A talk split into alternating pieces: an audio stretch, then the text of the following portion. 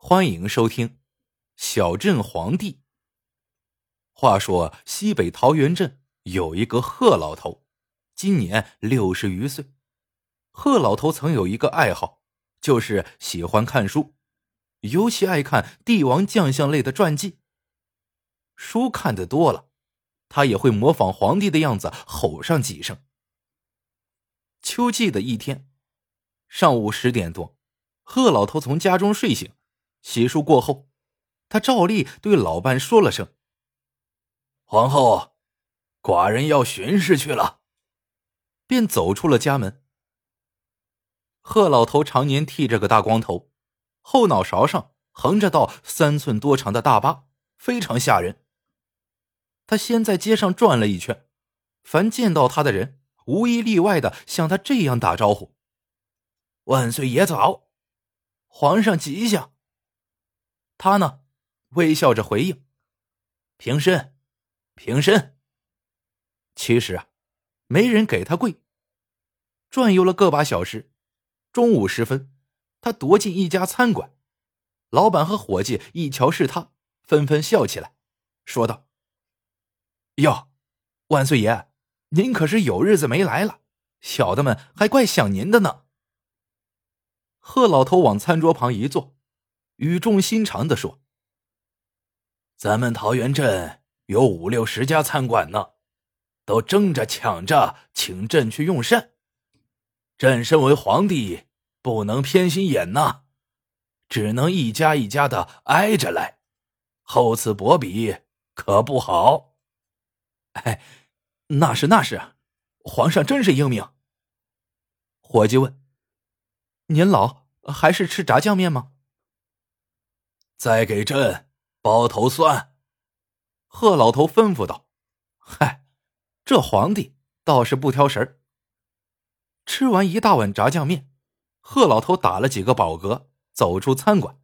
嘿，有人就会问呐：“他付钱了吗？”当然不必呀，皇帝嘛。隔壁那家店是卖烟酒饮料的，贺老头觉得口渴，就迈着四方步溜达进去。从货架上拿下瓶纯净水，起开盖子来喝。店主忙给他搬来张凳子，笑嘻嘻的说：“万岁爷，您坐下慢慢喝，留神呛着。”贺老头坐下来，亲切的询问：“这位爱卿，最近生意如何呀？”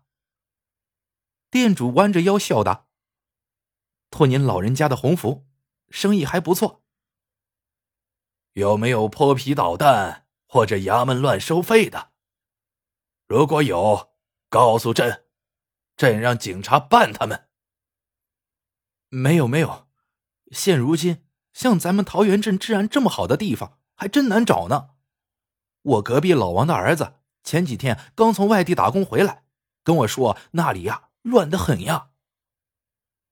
贺老头叹了口气，说道：“唉。”可惜呀，朕管不了那么多的地方，不然，哼！喝完水，贺老头来到街边，伸手拦住了一辆闯红灯的出租车。司机见是他，忙下了车，绕过来给他开车门。贺老头教训道：“你怎么又闯红灯？在朕的地盘上，你怎么敢的？”司机点头哈腰的道歉：“对不起，皇上，已经刹不住车了，下次不敢了。”哎，您这是要上哪去啊？贺老头坐上车，说道：“听说镇戏院打外面来了个豫剧团，正在演出，朕要去看戏。”哎，好。于是司机就开车。送贺老头去镇戏院。贺老头当然又没付打的费，下了车，大摇大摆的就往戏院里闯。检票的是个头发染成红毛的小伙子，他不是本地的，是豫剧团的人，不认识贺老头，因此一把拦下贺老头，说：“票。”贺老头愠怒的问道：“什么票？”红毛瞪着眼睛说：“当然是戏票，你白看呐！大胆！贺老头勃然大怒，他气急败坏的转身就走，闯进一家卖笔墨纸砚的文具店，吩咐店主：“笔墨伺候。”店主笑呵呵的铺纸磨墨。万岁爷，谁又冒犯您的天颜了？贺老头运笔如飞，只几分钟时间，便拟好了一道圣旨，拿着圣旨返回戏院大门前。此时，戏院宁经理和豫剧团的宋团长正在大门前聊天。贺老头怒气冲冲的冲到他们面前，吼道：“圣旨到，宁经理接旨。”宁经理愣了愣，赶忙道：“呃，在在在。”贺老头朗声念道：“奉天承运，皇帝诏曰：那个大胆红毛，竟敢冒犯龙颜，犯上作乱，狗眼看人低，不让朕进去看戏。朕决定封闭你们戏院三个月，以示惩戒。钦此。”念完，将圣旨往宁经理脸上一丢。双手叉腰，怒目而立。几个围着看热闹的本地小伙子，听完圣旨，腾的火了，怒骂道：“哪个王八蛋不让皇帝看戏的，揍他！”宁经理好说歹说的，他们才罢休。宁经理不敢怠慢，先将贺老头请进二楼自己的办公室，出去与宋团长咬了阵耳朵。宋团长又把红毛训了一顿。让红毛用眼药水点了眼睛，然后二人领着眼泪汪汪的红毛进到了办公室里。宋团长二话不说，先踹了红毛几脚，这才向贺老头鞠躬致歉，请他谅解。红毛也很会演，哭泣着说：“万岁爷，您大人大量，原谅小的眼拙。”宁经理更是说了上百句好话。贺老头的气这才消了，他大度的挥挥手，说道：“俗话说，不知者不罪。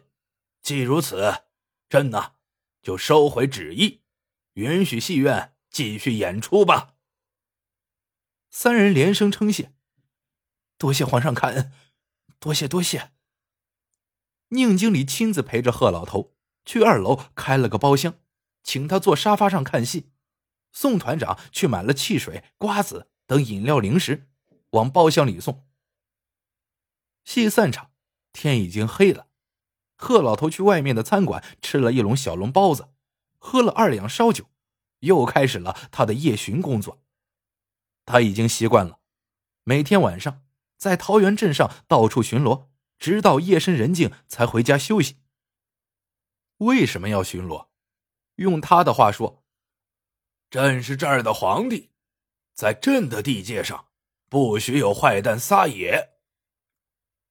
就在这天深夜，还真的出事了。下半夜两点，贺老头巡逻的疲倦了，慢慢往家走。走着走着，墙角蹲着一个黑影，吸引了他的注意。他刹那间精神起来，底气十足的喝道：“小子，给朕滚出来！”那小子是个流窜的飞贼，傍晚下的长途客车，准备在桃源镇上干上一票，再打的走。他看好了一家精品时装店，是个姑娘开的，店里只有姑娘一人。他预备撬门，实施强奸和抢劫，不料被贺老头发觉了。贺老头叫道：“再不滚出来，朕可要发怒了！”飞贼恼火极了。窜了出来，手里亮出了匕首，压低嗓门威胁说：“快滚！你这个疯老头！”贺老头大怒，喊着：“来呀，把这蠢贼给朕拿下！”喊过之后，他自己回了声“是”，就朝飞贼扑了过去。飞贼有点傻了。因为他没见过这么不怕死，自己直接朝刀尖上扑的。没容他多想，刀尖已经刺进了贺老头的胸膛。开时装店的姑娘早惊醒了，隔窗目睹了一切，她都快气疯了，操起把大剪刀，边开店门边用尖锐的嗓音喊着：“皇上被坏人杀了，救命啊！抓坏人啊！”接着奋不顾身的冲了出去。寂静的小镇骚动起来，一家家的电灯点亮了，一个个的身影从一扇扇门户中冲出，派出所的警车也明着底赶来了。飞贼窜上了房，趴卧躲藏，可还是被擒获了。要不是警察竭力保护，他可能当场被愤怒的民众打死了。众人围着贺老头的遗体，如丧考妣，嚎啕痛哭。五年前。镇上有个赌徒，输急了眼，身上捆着雷管，提了把斧头，往镇幼儿园闯，要劫持幼儿当人质，勒索钱财。当时贺老头在幼儿园看大门，他英勇无畏的与歹徒搏斗，后脑被砍了一斧。当时脑浆子都渗出来了，但他也把赌徒击昏了。根据闻讯赶来的爆破专家讲，如果赌徒闯进去，引爆了雷管，幼儿园的三层小楼将被夷为平地，上百个幼儿将无一幸免。还好，贺老头命大，一年后就出院了，只是人变得疯疯癫癫的。